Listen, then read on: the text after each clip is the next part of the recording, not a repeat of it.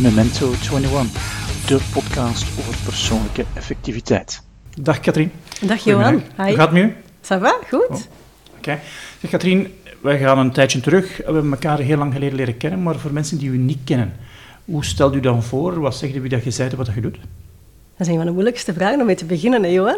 Voilà, dan hebben we dat achter de rug. Hè. Ja, ja, ik ben dus Katrien van de Water. Ik ben de oprichter van Passion for Work. Ik heb dat bedrijf bijna elf jaar geleden opgericht vanuit zelf een bore-out en een burn-out gehad hebben voor mijn dertigste. En ben op zoek gegaan naar antwoorden op de vraag hoe kan ik energie krijgen van werk. Ja. Ik heb die antwoorden gevonden en van daaruit is een methode ontstaan die ik ben gaan uitrollen met de missie om duizenden mensen te inspireren om hun droombaan of hun droombedrijf te realiseren. En zo Vlaanderen een positieve injectie te geven. Oké, en je werkt alleen voor Vlaamse klanten of ook voor uh, Nederlandse klanten? Uh, de focus ligt op Vlaanderen, waarom Aha. dat we in Vlaanderen subsidies hebben voor die Ja. materie, wat ongelooflijk uh, leuk is en wat ook uniek is in Europa. Mhm. We krijgen wel klanten uit Nederland, maar onze focus ligt daar niet op. Ah, Dus ze zijn Ja. absoluut welkom. Ja. En je zei dat je er zelf tegenaan gelopen hebt tegen Mhm. eh, zo'n punt waar dat je van, ja, geen energie meer hebt. En, en hoe zijn je daar doorgeraakt? Door heel veel tijd te nemen. Ik heb Aha. meer dan een jaar hard aan mezelf gewerkt, Mhm. maar niet op de arbeidsmarkt gewerkt. En mij toen echt goed laten begeleiden door een heel palet aan deskundigen. Ja. Het ging over voeding, eh, meditatie, eh, familieopstellingen, eh, van alles ben ik gaan doen met het enige doel van ik wil hier veel beter uitkomen en ik wil ja, een heel leuk leven creëren. Oké. Ja. En als je zei, we hebben een, methode gemaakt, wil je iets vertellen over die methode? Ja, Want je hebt een, eh, een formule. hè. Ja, ja, ja, ja, ja. De filosofie van waaruit we werken is de filosofie van personal branding. En Mhm. personal branding gaat over je talenten ontdekken, versterken en zichtbaar maken, zodat jij gebeld en gevraagd wordt voor datgene wat je het allerliefste wil. Oké. En die filosofie die heb ik leren kennen eh, heel lang geleden in Nederland bij de Personal Branding Academy. En ik weet dat ik daar toen naartoe ging en, en alle kwartjes vielen. Mhm. Dus ik had zoiets van, wauw, als ik, als ik dat ga toepassen, dan gaat het mij lukken om mijn droom in de wereld te zetten. Maar niet alleen voor mij, maar ook voor heel Ja. veel andere mensen. Dus dat was de filosofie. En dan ben ik dan handen en voeten gaan geven, want de filosofie is leuk en aardig, maar Ja. wat ga je daar concreet mee doen? En toen eh, kreeg ik ineens het inzicht dat de formule van Einstein, EMC Mhm. kwadraat, wel heel erg toepasselijk is. Want personal branding gaat ten eerste over wie ben ik, wie wil ik zijn. Mhm. En dus dat gaat dan echt over uw identiteit. Dus echt Ja. naar binnen keren en gaan afvragen, ja, wie ben ik, wie wil ik zijn, maar ook wat is voor mij belangrijk, wat kan ik goed en doe ik graag, wat zou ik graag willen ontwikkelen? En welke beroepen passen bij mijn persoonlijkheid, om dan uit te komen tot waarvoor wil ik dat die telefoon rinkelt, Ja. waarvoor wil Mhm. ik gebeld en gevraagd worden. Ja. En in, hè, dat zijn vrij existentiële vragen en als ik die zo op de man of op de vrouw af vraag aan mensen, vinden ze dat heel moeilijke vragen. Terecht, denk ik. Eh, en daarom heb ik daar die methode, die formule van Einstein bijgehaald, EMC kwadraat, omdat ik zag dat E staat voor energie, M voor motivatie, wat is voor jou belangrijk in je werk, die C voor competenties, enerzijds wat kan jij goed en doe jij graag, anderzijds wat zou jij graag willen ontwikkelen. En als al die drie Mhm. componenten, dus zowel de waarde als wat jij goed kan en graag doet, als wat jij wil ontwikkelen, als dat allemaal aanwezig is, dan heb jij je droomjob. Oké.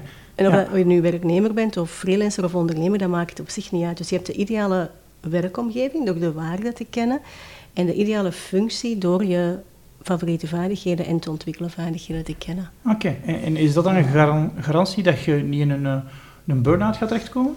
Op zich kan je, we doen dat aan met kaartjes, dus we gaan woorden geven aan Aha. die drie componenten. En altijd vraag ik aan mensen, als, ik, als we ze gaan coachen, vragen we van hoeveel energie krijg je op dit moment van je werk? Ja. Een cijfer van 0 tot 10.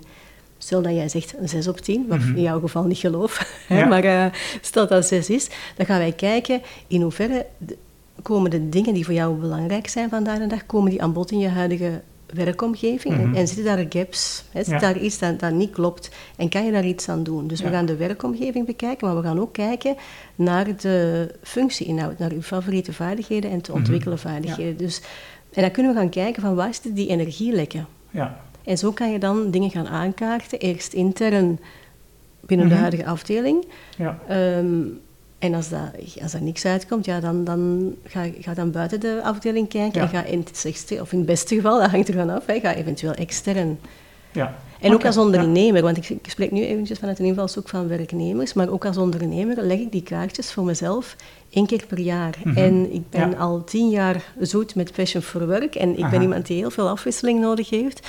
Maar door die EMC kwadraat voor mezelf te leggen, kan ik mezelf blijven ja, energiek houden om, om ja. dat te sturen. En, en moet ik me dat dan voorstellen, verander dan van methode of Nee. van... eh, Nee, dus de methode is, is hetzelfde, Aha. maar de kaartjes, dus wat voor mij belangrijk is, maar ook wat ik goed kan en graag doe en wat ik wil ontwikkelen, dat verandert in de ja, tijd. oké, ja. En dus door die kaartjes opnieuw te leggen, ga je zien van oké, bijvoorbeeld ondernemen is iets waar dat helemaal in het begin bij te ontwikkelen vaardigheden lag. Ja. We zijn elkaar in tegengekomen Ja. in Nederland, heb een ondernemerscursus, dus ik heb ontzettend veel opleidingen gevolgd daarover. Mhm. Dat ligt nu bij mijn favoriete vaardigheden en ik coach ook zelf ondernemers nu. Dus dat is iets dat ik in het begin niet deed, maar Ja. door die vaardigheden te gaan doorgeven, ja, dat geeft me enorm veel energie. Oké, ja. ja. En, en zit er in de kaartjes ook iets van, want je hebt eh, wat dat je moet doen, maar je hebt ook hoe dat je het dan doet. Ik herinner me zo'n tijd waar dat ik, eh, ja, de job die ik deed, ik deed een job wel graag, maar ik deed niet meer graag hoe dat ik het aan het doen was. En dan heb ik een energielek niet zozeer op wat ik aan het doen ben, maar op hoe dat ik het aan het doen ben. dat is wel iets waar we gaan die kaartjes grondig bespreken, dus dat gaat er wel uitkomen. Ja, dus hoe, dat heeft te maken met efficiëntie verhogen. En dat is wel een kaartje. ja, dus dat is, dat, en dan gaan we vragen, wat betekent dat voor jou Mhm. en in hoeverre kan je dat op dit moment doen? ja. Dus dat zou waarschijnlijk wel uit dat gesprek gekomen zijn. Oké, ja. En, en helpt zo mensen aan, wat jij noemt dan, hun droomjob of een Hmm. droombedrijf. Ja. Mhm. Oké, en wat zijn zo typisch de mensen die dan bij jullie komen? Want jullie zijn een, een gans team, hè? Ja, intussen eh, zijn daarmee alleen begonnen, eh tien jaar, dikke tien jaar geleden. Intussen zijn we een team van elf Mhm. loopbaancoaches. Dus ik heb die allemaal opgeleid volgens de filosofie van personal Ja. branding. En die coachen de meeste mensen. Zelf doe ik de ondernemerscoaching. Mhm. Ja. Ehm, en jouw vraag was wie de mensen zijn die bij Ja. ons komen. Onze doelgroep zijn hoogopgeleide dertigers en veertigers. Mhm. En dat zijn mensen die aan het werk zijn. Ja. Eh, omdat die ook beroep kunnen doen op de, op de Ja. loopbaanchecks Mhm. en, en de KMO-portefeuille. ja. Oké, ja. En ze moeten een bepaald signaal geven? Ze moeten eh, een beetje een beu zijn wat ze aan het doen zijn? Of, eh, Eh, misschien nog even terugkomen die doelgroep. Dus op papier is dat onze doelgroep. aha. Ehm, maar in de praktijk merken we dat we ook twintigers aantrekken Ja. en vijftigers en zelfs zestigers. En Mhm. binnenkort start er een 70-plusser op. Dus, het wil niet, dus, dus mensen zijn welkom en we kijken ook niet naar diploma. Maar het gaat vooral over onze methode is niet geschikt voor arbeiders. Ja. Dus vandaar de term hoger opgeleide. Dus, maar wij vragen nooit een diploma. ja. Ehm, Oké. En, en als je naar jezelf kijkt, hoe, hoe zorg er jij voor dat je... Want een van de dingen die wij bij Extra Tijd zeggen is, als je geen energie hebt, ja, dan krijg je ook niks gedaan. Of Nee. toch niks deftig gedaan. Nee. Dan heb je de prioriteiten gedaan. Hoe zorg je zelf dat je, energie hoog blijft? Ja, ik vertrek eigenlijk vanuit een externe missie. Dus dat, is, dat is onze missie van duizenden mensen te inspireren Ja. om een droombaan te doen of een droombedrijf op te richten en te realiseren. Maar dat is uw externe missie. En daartegenover is het heel belangrijk dat er een interne missie staat. Mhm. En die interne missie, bedoel, die staat niet op onze website, maar die is voor Ja. mij, ik beloof ten allen tijden te zorgen voor het vuur en licht in mij, zodat ik blijf stralen. Mhm. Dat is een belofte aan mezelf. Ja. Eh, en ik weet intussen zelf wat ik daarvoor moet doen. Dat Mhm. is voor iedereen anders, maar voor Ja. mij is dat bijvoorbeeld... eh, ik neem heel vaak een bad s'avonds met lekkere olie. Ik wandel heel veel. Ik heb voor mezelf eh, de target gesteld van vier kilometer per dag te wandelen.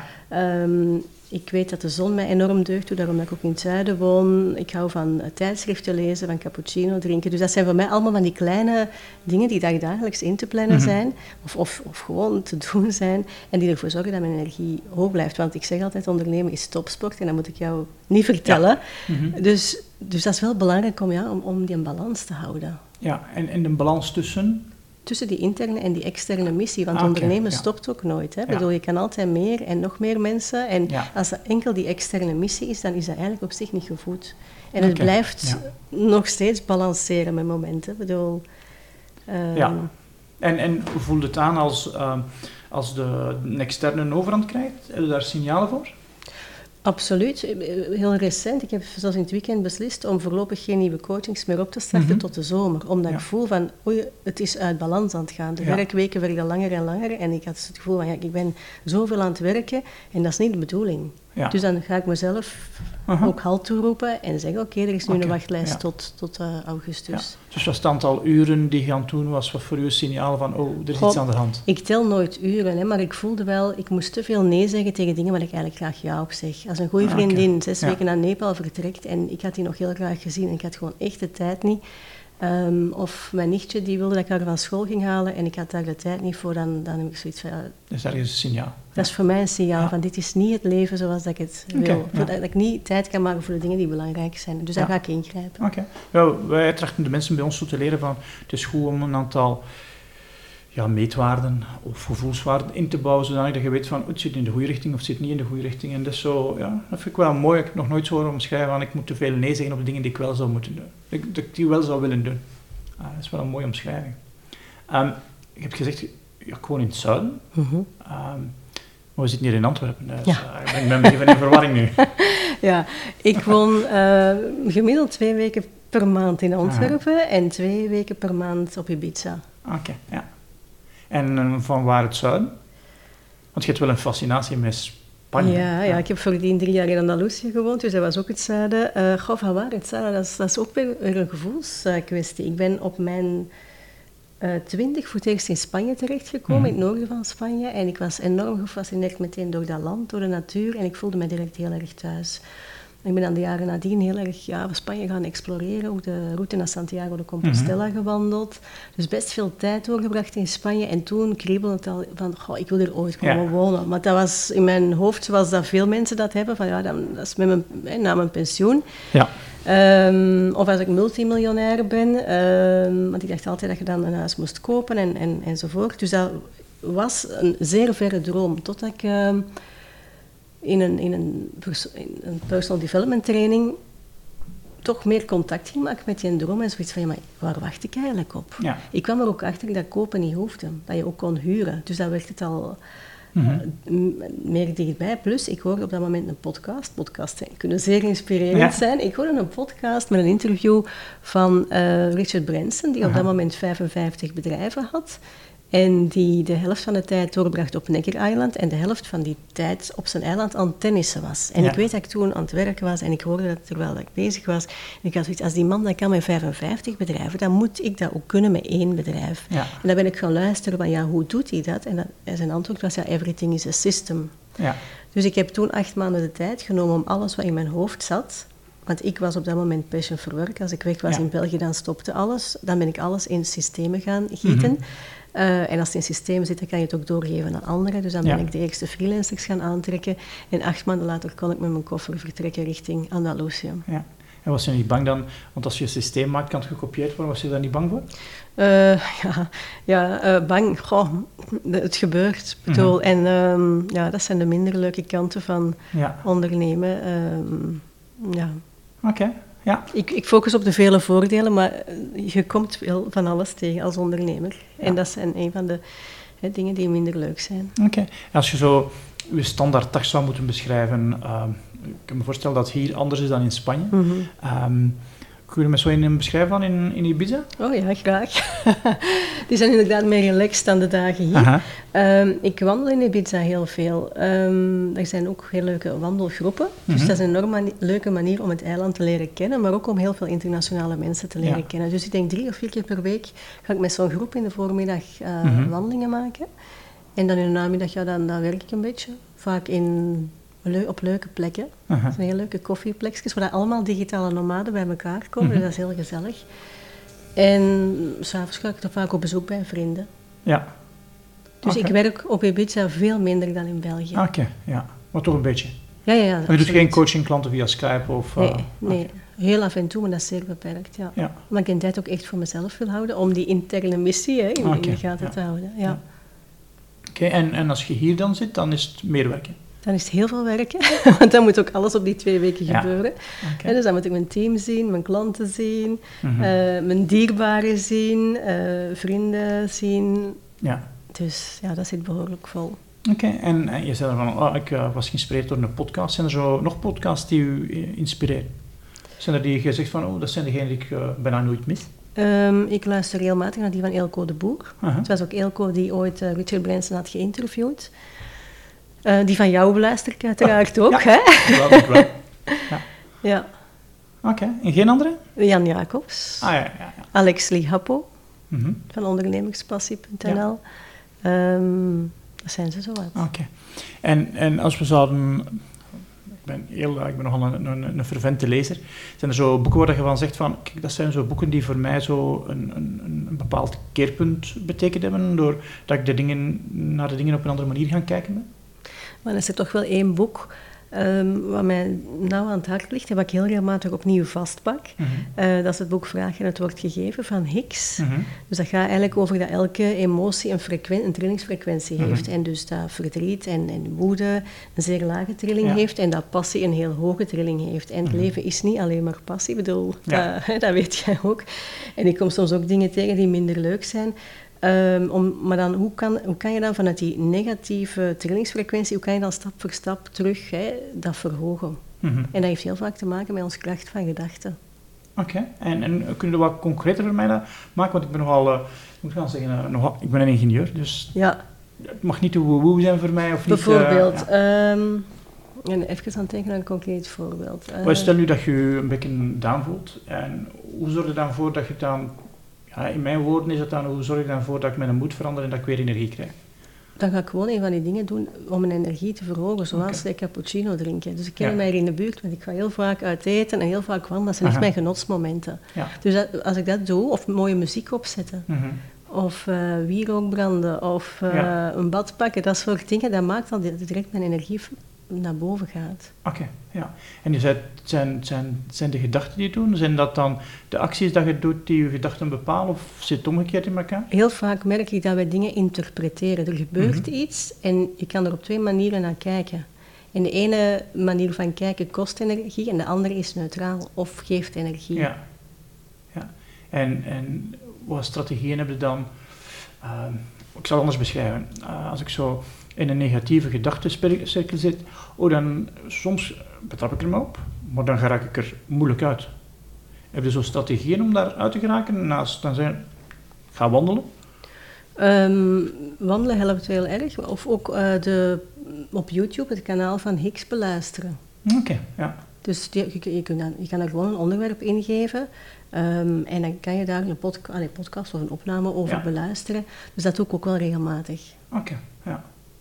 Of bijvoorbeeld een zin die zij heel vaak zeggen, die mij dan toch enorm steunt, is van ja, alles gebeurt eh, op het perfecte moment. Mhm. Ja. Want soms zie je dat niet, hè? als je daar middenin zit, dan heb je zoiets van, oké, waar zit ik nu in? Hè? Ja. Ehm, om dan toch in dat vertrouwen te blijven, van Ja. ja, ehm, alles heeft een reden, alles gebeurt op het perfecte moment. Mhm. Ja, dat helpt mij dan toch om zo'n dingen af en toe te beluisteren. Oké, ja. ja. En, en wordt waarschijnlijk ook overspoeld door eh, een hoop eh, werk. Hoe organiseer je jezelf dan? Ehm, ik heb er eigenlijk een beetje mijn eigen methode in. Ah. Ik heb ooit dat boek eh, Getting Things Done Ja. gelezen. Mhm. Ehm, ik, ik kon daar niet zoveel mee. Voor mij moet alles nog veel gemakkelijker zijn dan in dat boek staat. Een saai boek, hè? ik vind het een geweldig boek, gewoon inhoud, maar ik vind het een saai boek. hè. Ah, wel, daarom. Ja. Ik, ehm, ik hoor er iedereen heel lovend over, maar... dus dan wil je dat lezen. Maar wat- hoe ik voor mezelf doe, ik heb een Outlook-agenda en er zit in, mijn hoofd zit, in mijn hoofd zit er helemaal niks. Mhm. Ik wil ook niet dat er iets in zit. Ja. Ehm, dus wat doe ik? Ik zet dat gewoon allemaal in die agenda. Al mijn to-do's die staan gewoon Ja. op 21 april, bij wijze van spreken, staat er allemaal wat ik moet doen. En als ik dat gedaan heb, dan, vind ik, dan verwijder ik dat gewoon. Dus Ja. de bedoeling is dat ik tegen s'avonds klaar ben. 39. Of anders verschuif ik dat gewoon naar een dag nadien. Ja. Dus dat is mijn systeem. Dat is heel gemakkelijk. Eh, ik weet dat volgens time management niet helemaal is wat dat moet zijn. Als het maar het werkt, werkt. Voilà. Ja. Dat is, de enige, dat is de enige referentie dat we hebben. Als het werkt, dan werkt het. Voilà. Ja. Ja. En dan moet je geen ingewikkeld systeem hebben. Maar hoe zorg je ervoor dat je je aandacht kunt richten? Want enerzijds is, is tijdsbeheer. Maar Mhm. als je je aandacht niet kunt richten en je hebt zelfs tijd, dan krijg je ook niets gedaan. Hè. Ik werk heel vaak vanuit de flow. Mhm. Ehm, en zeker op Ibiza, daar kan dat. Als ik in België ben, ja, met afspraken is dat moeilijker. Hè? Dus, maar ik volg wel heel erg mijn goesting, Mhm. om dat Vlaamse woord te gebruiken. Eh, dat wil zeggen, als ik in de namiddag moe ben, dan doe ik een siesta. Ja. Ehm, dan ben ik nadien heel opgeladen en dan kan ik bergen verzetten. Dan ga ik kijken waar heb ik nu zin in om te doen van de, van de lijst en daar begin ik mee. In plaats van mensen zeggen altijd begin met datgene waar je geen zin in hebt. Natuurlijk, Ja. er zijn dingen die je ook niet altijd voor je uit kan schuiven. Hè? Ja. Dus ik kijk s'morgens wel van wat, wil ik, wat moet er nu ook ik wil echt Ja. wel vandaag gedaan zijn. Mhm. Ja. Oké.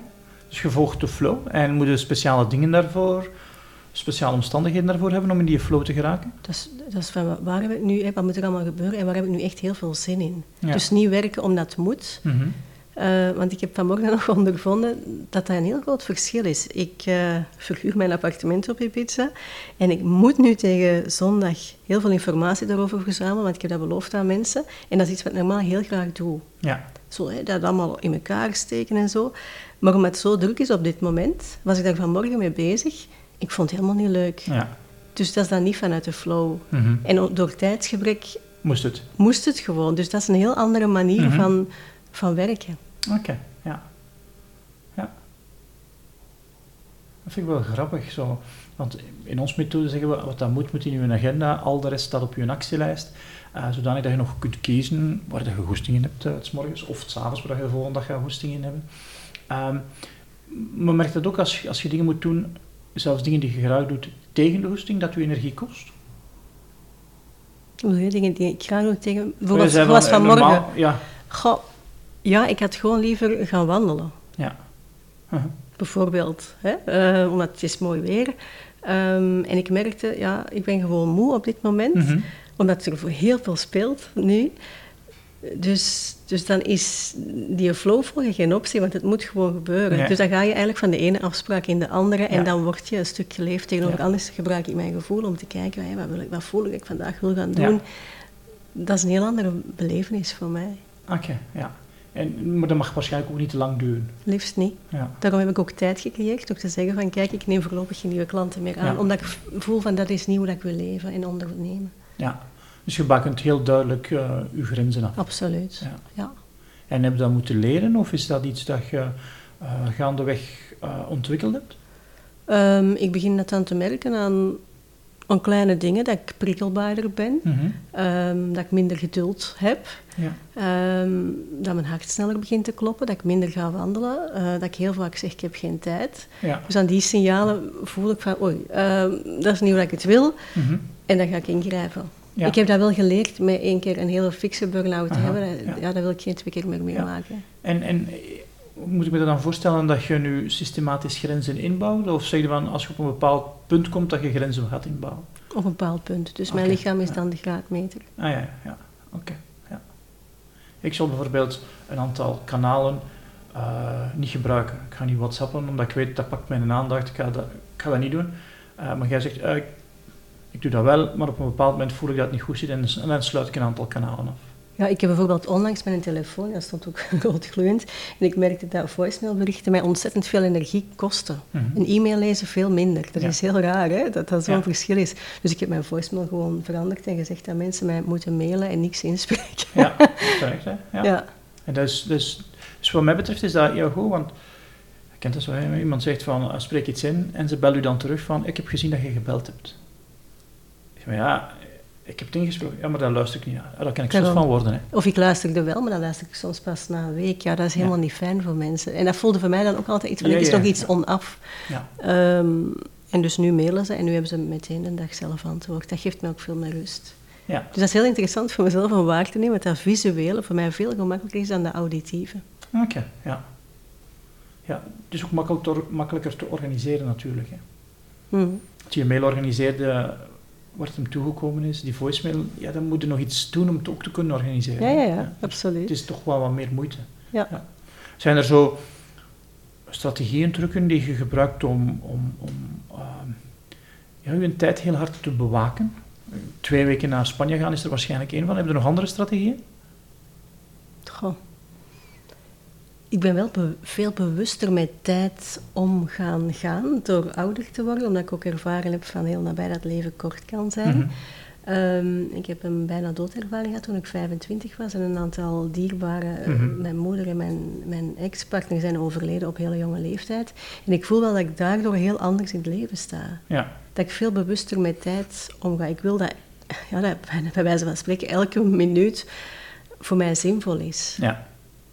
Maar of ik dat, hoe dat nu precies doe, ja... Dat is Er bijna- zit geen systeem in. Daar zit geen systeem Ah, ja. achter, nee.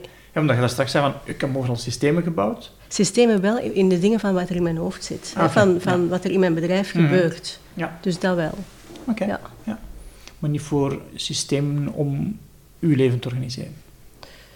Ehm, Of niet zo expliciet. Niet zo expliciet. Ja, die, die vier kilometer per dag wandelen, Ja. ja. daar helpt mijn stappenteller op de, op de iPhone, Ja, helpt daarbij. Dat is ook een soort systeem dat ik daarop kijk. Ja. Ehm, ik zet wel ook dingen in die agenda, bijvoorbeeld hè, mijn metekindje, dat- die is mij ook dierbaar. Ik bedoel, Mhm. als ik dat niet inplan, Ja. zie ik die niet veel. Dus Ja. ik zet daar echt in van naar de minigolf gaan met mijn metekindje bijvoorbeeld. Dus dat zet ik daar wel in, dat ik Mhm. dat moet inplannen. Ja, want wij zijn heel hard van, eh, van systemen, eh, maar ook van een stuk niet-systemen. hè. Het is, het, is, het is wel eens een balans tussen de twee vinden. Hè. Absoluut. Het is niet het een of het is het ander, het is altijd het een en het ander. Ja. Eh, ik denk dat je de beide nodig hebt. Absoluut. Ja. Ja, want ook nog in die flow, in, nog dingen in de spontaniteit kunnen doen. Hè. Als alles gepland is. Ja, maar je moet ook plannen om kunnen spontaan te zijn. Ja. En, dat- en, en dat klinkt wel heel raar. En, en daar merk ik wel dat bij mensen die bij ons komen, zo een deel heeft een zekere weerstand op organisatie. Mhm. En denk omdat er ons niet geleerd is dat organisatie ons vrijheid geeft. Dat Mhm. er heel hard gezegd is van vrijheid is heel belangrijk. En dat we dat ja, zo hard hebben doorgetrokken dat we schrik hebben van structuur. Terwijl dat in mijn idee de structuur wel de vrijheid geeft. Mhm. Ja, ik ben bereid van een deel van mijn tijd heel hard te organiseren om een ander deel heel ongeorganiseerd Ja, te ja, kunnen ik zijn. snap het. Ja. En dan zijn wij wel geïnteresseerd om zoveel mogelijk systemen te hebben die ons in die tijd dat we willen georganiseerd zijn, zo maximaal mogelijk te helpen Mhm. om de rest van de tijd ongeorganiseerd te kunnen zijn. Ja, ja, ja. En ik heb ook een heel goed team en een goede assistente. Mhm. Dus die heel veel van, van de dingen van mij ook overneemt. Dus dat helpt mij ook wel erg om... Ja, dat is ook een systeem. hè? Dat is ook een systeem. Ja. En dus ook alles wat dat is, ook de taken, die, want ik deed dat vroeger allemaal zelf, ik ben allemaal gaan oplijsten. Mhm. En als er nieuwe taken bij komen, zij lijst die ook allemaal op. Zo, stel dat zij ziek wordt, Ja. ja, dat dat wel door kan gaan. Ja. Ja, dat is een systeem bouwen zodanig dat jij het leven kunt leiden dat je zou willen leiden. Ja. Dat is de bedoeling, ja. Ja. En, en waar zijn er nu bottlenecks waar dat je tegenaan loopt? Wij hebben het idee bij ons, eh, als je wilt groeien, moet je een, je volgende bottleneck oplossen. Dus als je wilt groeien, Mhm. komt ergens een bottleneck tegen. Mhm. Het is al nooit gedaan, ze hebben altijd een bottleneck tegenkomen. Mhm. Zo, wat is uw volgende bottleneck? Ik heb daar zo Als je die dat manier, vertellen. Ja, ja, Ja. ik heb er op die manier zo nog niet naar gekeken. Ehm, wat we wel merken is dat klanten krijgen eh, op de markt van loopbaancoaching. Die markt is oververzadigd. Ik ben Mhm. daar tien jaar geleden met heel veel passie mee begonnen. Maar ik merk dat ondertussen, ondertussen heel veel mensen Ja. het dat aanbieden. Wat ook maakt ja, dat je andere dingen moet gaan doen. Mhm. ja. Dus dat is een bottleneck, daar zijn we nu mee bezig om dat op te lossen. Dus door eh, externe marketeers mee in te schakelen. Ja. Dus dat zijn we aan het oplossen. Ja. Dus dat was een bottleneck van, Mhm. oei, eh, als we niet gaan ingrijpen, Ja. gaat het Gaat naar beneden. ja. Droog is wat veel gezegd, maar ik wil toch altijd, ja, dat is ook mijn ambitie. En ik bedoel, dat is ook het feit, we, willen heel veel mensen bereiken. Het is ook leuk om, om die impact te hebben op het leven van mensen. Ja. Ja. En dit is dus voor, dan, voor het bedrijf Passion for Work en, en dan voor Katrien. Want ik maak, in de processen maken wij geen onderscheid tussen Mm, bedrijven en, mm. en, en mensen. Dat is, ja, eh, dat is waarschijnlijk, bij, bij, bij ons in het bedrijf zijn we met een aantal ingenieurs. Eh, onze ingenieursachtergrond, we zoeken altijd een bottleneck. En of dat er nu voor een bedrijf is, ja, dat geldt ook voor mensen. Mhm. Ja. Ja, mijn bottleneck is, dat is een beetje een privé ding, maar ik wil het gerust delen. Ehm, ik heb nog een kinderwens. Mhm. En op dit moment zit er nog te veel van het werk bij mij. Ja, En ja, dat is wel iets wat ik aan het oplossen ben. Mhm. Dat dat allemaal in alle vrijheid verder kan Ja. doorlopen. je wilt nog extra tijd. Ja. Oké, ja. Mooi. Ja. Dus ik denk dat iets is waar ook veel mensen tegenaan lopen. Hè. Zeker, dat is misschien een cliché, maar zeker bij vrouwen. Van, ja, zo'n bedrijf opzetten Mhm. en, en dan de tijd creëren om ook nog echt een gezin uit te bouwen. Ik had de afgelopen tien jaar niet kunnen realiseren wat ik Ja. nu gerealiseerd heb. Moest ik op dat moment kinderen hebben, had het helemaal anders geweest. Dus Maar ik kan me dat voorstellen, want ja, die nemen een deel van, van uw capaciteit. Hè. Het heeft voor- en nadelen. Hè? Ik Ja, bedoel- bedoel- alles. Hè. Absoluut. Ja. Dus eh, dat is ook weer een kwestie van organiseren. Hè? En dat is voor mij weer een spannende, een spannende fase. Keuzes ook, hè? maken, Keuzes denk ik. maken, Ja, absoluut. ja. Ja. Dat dat en-en kan en niet of-of hoeft te zijn. Ja, dat denk ik ook. Ik, geloof heel hard in, die, in, in, in een van die spreuken van Pieter, Pieter Diamandis. Hij zegt, als ze u twee opties geven, gaat dan voor alle twee. Ja, hè? Ik had dat vorige week ook met twee mooie kleedjes in de winkel. Ik heb ze allebei gekocht. ja, toch? Als je plaats hebt in uw kast, waarom niet? Ja. Dat is iets anders, maar dat, dat heb ik ook geregeld. ja. Oké. En ehm, was zij de, nu ehm, zelf aan het volgen van, van workshops om dingen bij te leren? Op dit moment eh, ben ik niet echt workshops aan het volgen. Ehm, ik heb een, één-op-één coaching van Aha. een financiële coach op dit Ja. moment, die mij heel erg helpt om ehm enerzijds geld verdienen is, is één topic, maar anderzijds dat geld dat er binnenkomt om dat goed Ja. te beheren. Ehm, En zo ontdek ik hele nieuwe dingen Ja. die mij mateloos boeien, waar ik niet wist dat dat mijn hobby zou kunnen zijn. Dus ja. ik ben heel veel bezig nu ook met vastgoed, met inrichten. Ja. Ja, dat is iets helemaal nieuw wat erbij komt, wat op zich ja, een van mijn passies ook blijkt te zijn. Oké, ja. En dan is het dan een van de passies die u gevonden heeft, of heb jij ze gevonden? Ik, ik vertellen waarvan dat komt. Ik, ik heb soms ook nogal moeite dat zeggen, mensen zeggen, je moet je passie vinden. En ik denk, ah, shit man, als je dan geen passie hebt, dan zit je toch wel gescharreld. Ja. Oh, en kunnen we niet beter mensen leren van goed te worden in iets? En misschien vinden ze dan wel waarin dat ze gepassioneerd zijn. Ik denk wel dat er al een stuk passie zat, want ik weet in die burn-out periode, en dat is nu heel mooi om te zien, dat, ik was toen 28, ik had toen echt van alle dingen die ik eigenlijk wilde gaan doen, ik zal er een paar opnoemen. Ik dacht toen van, ik ga eh, me omscholen tot eh interieurdecoratie, hè, dus interieur, binnenhuisarchitectuur doen. Ik ben daarvoor gaan kijken, maar eigenlijk was dat te technisch. En, Ja. Maar dus ik, ben, ik las heel veel woontijdschriften en dat Mhm. boeide mij, dus maar ik heb dat in de kast gezet. Grappig is dat er toen nog wel wat dingen waren. Zoals eh met een breakfast beginnen, journalist worden, schaapherder worden. Ik dacht, oh lekker, ik kan altijd buiten zijn, in de Daarom natuur. in Spanje aan uw huis, daar zo die ja, schaapherder voilà. Maar het mooie is, dat als ik nu kijk naar mijn leven, dat al die elementen die ik toen één voor één apart heb overwogen, Mhm. dat die allemaal nu in mijn leven zitten. Ja. Maar in een andere vorm. Ik ben geen journalist, maar ik schrijf wel veel.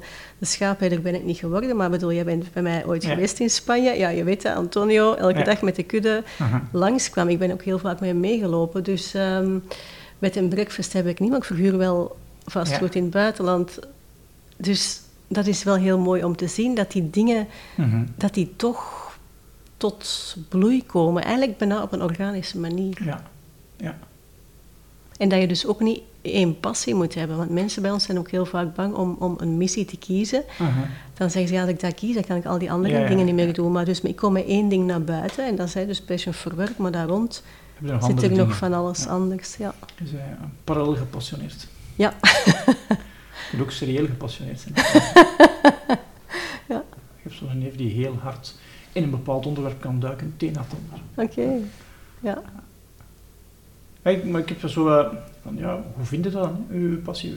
Onze dochter Fien is momenteel in, in weinig geïnteresseerd. Hoe kunnen we haar dan helpen om te zoeken naar degene dingen die ze wel graag doet? Want Ze doet geen dingen graag. Ja, en, hoe, hoe helpt de mensen om te vinden wat dat ze graag doen en waar dat ze heel veel energie van krijgen? Ik vraag soms naar welke tv-programma's kijk je graag? Welke Mhm. boeken staan... Als ik, naar, als ik een boekenkast van iemand zie, je kan er heel veel uit afleiden. Mhm. In een tijdschriftenwinkel, ja, als, als je... Hoe heet ze? Fien? Fien, ja. Als je ze meeneemt naar die grote tijdschriftenwinkel naast de muze, en Ja. ze mag daar vijf tijdschriften kiezen, waarover gaan die? Op zich zegt dat veel. Ja, ja oké. Tenzij dat ze zegt van ik wil helemaal niet lezen, dat kan ook, Jawel, hè? jawel, jawel. Ja. Of hetzelfde met films.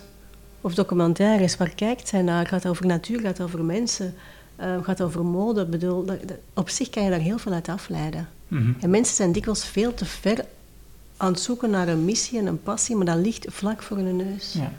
Dus eens anders naar kijken dan. Volgens mij wel. Oké. Ja. Ik zie dat heel vaak mensen iets gaan doen wat aanleunt bij de problemen die ze ooit zelf ervaren hebben.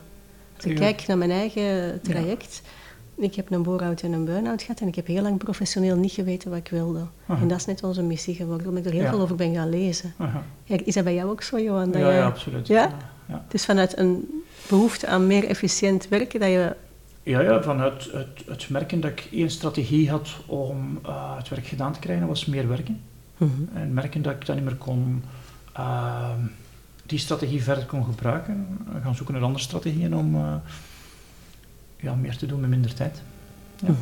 Dus verder is het, het Engels hebben ze zo'n schoon begrip voor scratching your own itch. Ja, hè? Van, ja, ja, En dat was Ja. ook mooi. Ik heb over, denk, twee jaar geleden was ik in Dublin op de Web Summit, hè, waar dat allemaal van die eh, hoogtechnologische uitvinders naartoe komen. We hebben heel veel ondernemers gesproken en ook gevraagd van, wat, is jouw product en hoe ben je daartoe Mhm. gekomen?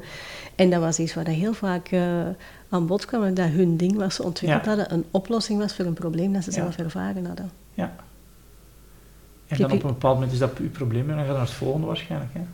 Ja, want ik denk dat ook een missie en houdbaarheidsdatum kan hebben. Ja, Dat hoeft niet voor iedereen te zijn. Want Ik kwam onlangs bij mijn osteopaat, waar ik naartoe ging toen ik 16 was. En die man doet dat nog met evenveel passie. Ik denk dat hij 65 is. En die, dus altijd datzelfde, op diezelfde plek. Mhm. Dat heeft met die EMC kwadraat te maken. Voor Ja. mij gaat dat niet werken. Want verandering en afwisseling is een van de waarden die voor mij ontzettend Ja, ja, belangrijk is. Dus ik kan niet heel mijn leven hetzelfde doen. Ehm, toch niet in dezelfde vorm. Ehm, Ja. Maar dat is voor iedereen anders. Ja. En het een is niet beter of slechter. Hè. Het gaat gewoon nee. over als Wat die energie van uw werk hoog blijft. Ja. Dat, is, dat is de enige indicator. ja. Oké. Ja. Een van de principes die wij heel hard gebruiken bij extra tijd is, we zeggen, je moet tijd hebben om dingen te doen, je moet energie hebben, maar je moet ook aandacht hebben. En met Mm. aandacht bedoelen we ja, energie in ons hoofd. Je hebt Mm. fysieke energie, maar je hebt ook mentale energie. Zijn er ehm, gewoonten, strategieën die je gebruikt om die mentale energie hoog te houden voor u? Mhm. Ik vind aandacht iets heel belangrijks. Ehm, dus voor, zowel voor mezelf als mijn dierbaren. Ik bedoel, ehm, ik wil ook aandacht bijvoorbeeld voor mijn partner. Hè. Dus ik Ja. wil niet als wij aan het praten zijn dat, eh, dat er van alles tussen komt of zo. Ja. Of de tijd, wij zien Mhm. elkaar niet zo vaak, omdat ik niet zo vaak in België ben. Ja, dat is wel onze tijd. Ja.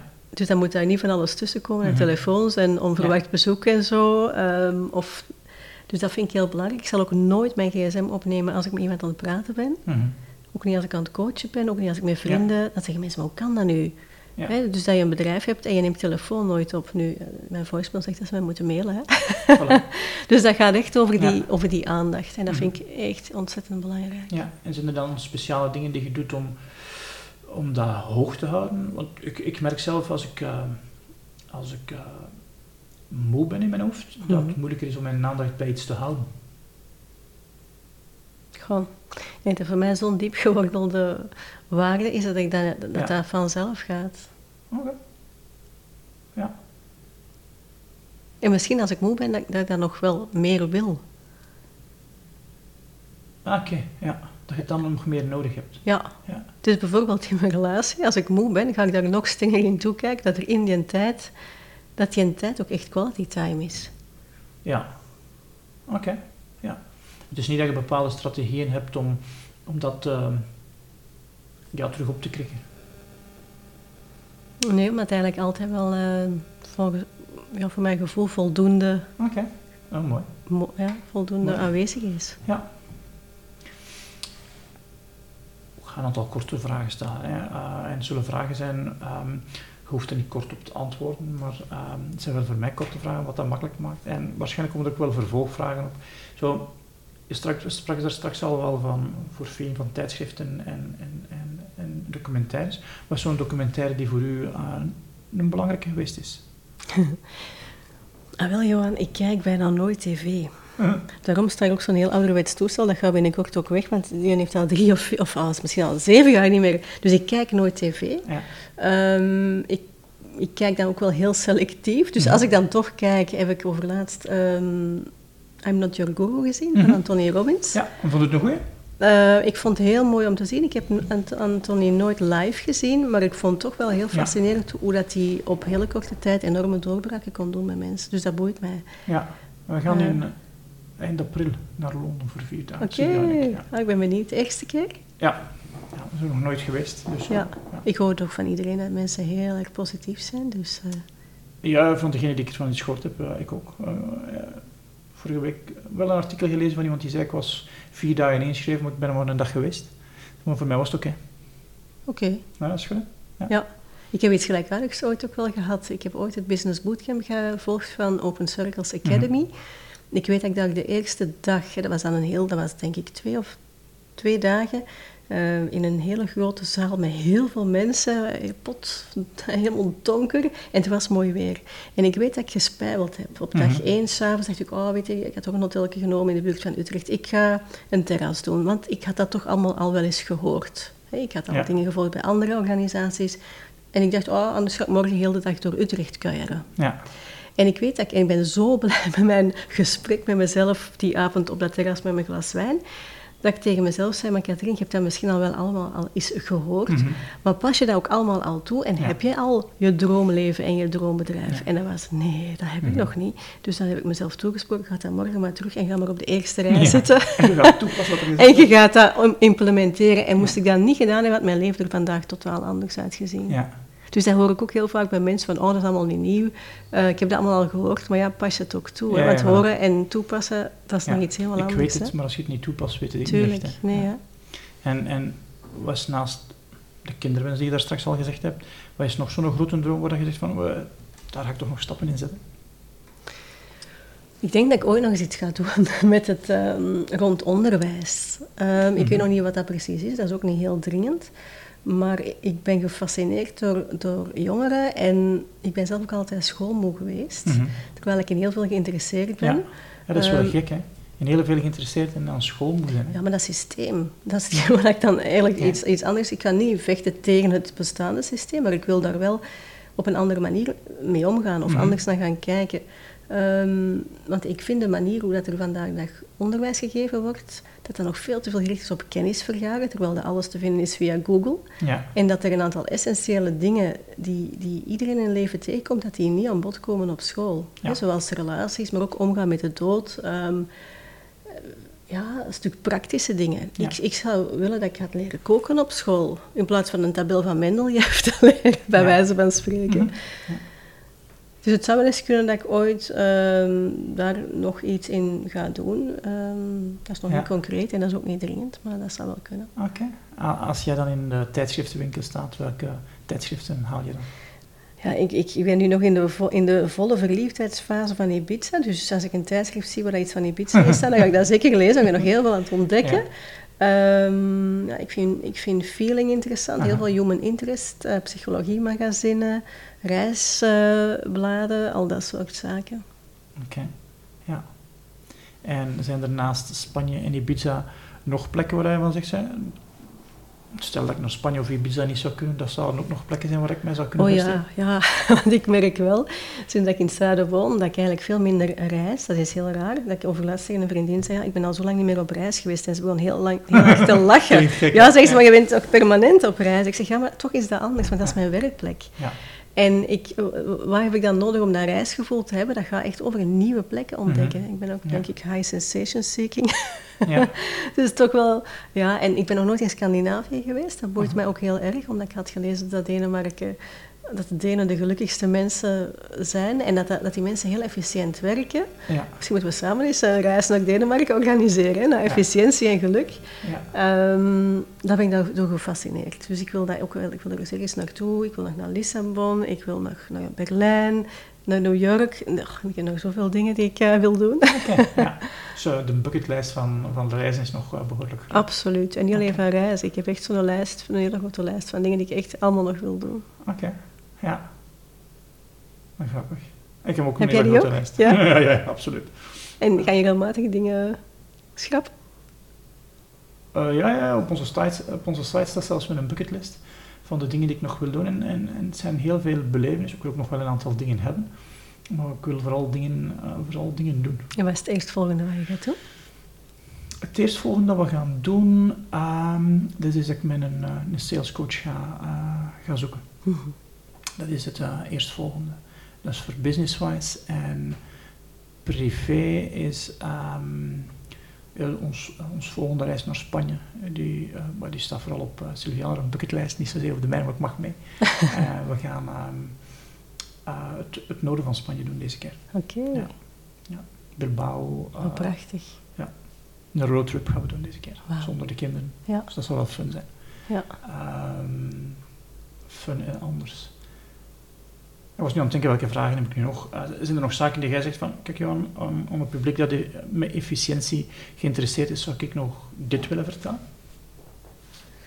En dat belangrijk is, efficiëntie gaat altijd over dingen doen. Hè. Ehm, dat je je afvraagt, wat ik kan doen ben, is dat echt wat ik wil doen? Mhm. Waarom? Hè? Die compelling why. Hè?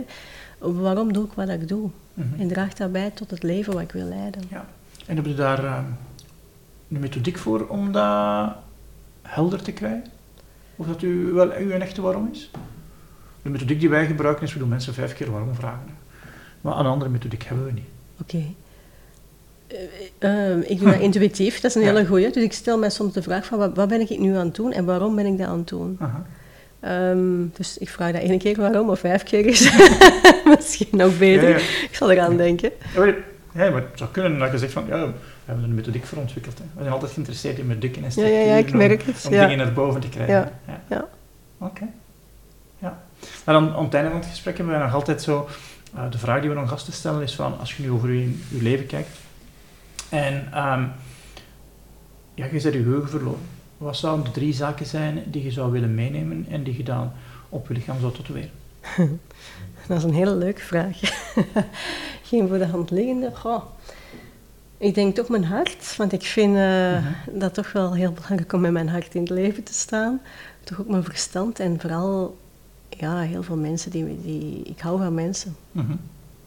En ik vind drie te weinig, maar eh, ja, Er moet ook meer zijn. hè. daarom... eh, Mijn zus heeft de familieboom op haar, eh, op haar zij het getatoeëerd, dus dat is, Ja. als maar één ding. hè. Ja, vrijheid vind ik ook een enorm belangrijke. Mhm. ehm, ehm, ja, natuur ontdekken, al dat soort dingen. Maar dat is dan moeilijker om daar tatoeages van te maken. Hè? Maar eh, Ja. hm, Ah, Oké, dankjewel Katrien voor het gesprek. graag En tot gedaan. de volgende keer. Tot kijk. Dag Johan. Hey, met Johan. En nog snel een boodschap van algemeen nut voor je van je extra tijd gaat genieten. Wanneer je deze aflevering goed vond, dan zou ik het fijn vinden wanneer je naar iTunes gaat en onze 5-ster evaluatie geeft. De reviews zijn heel belangrijk voor ons om Memento 21 door meer mensen te laten beluisteren. En het zal Steven en mij heel veel plezier doen wanneer je deze aflevering via je sociale media aan je contacten doorgeeft.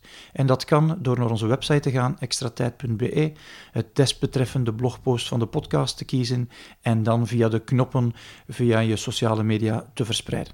Dankjewel voor deze twee acties en we spreken elkaar volgende week voor een nieuwe aflevering. Dag!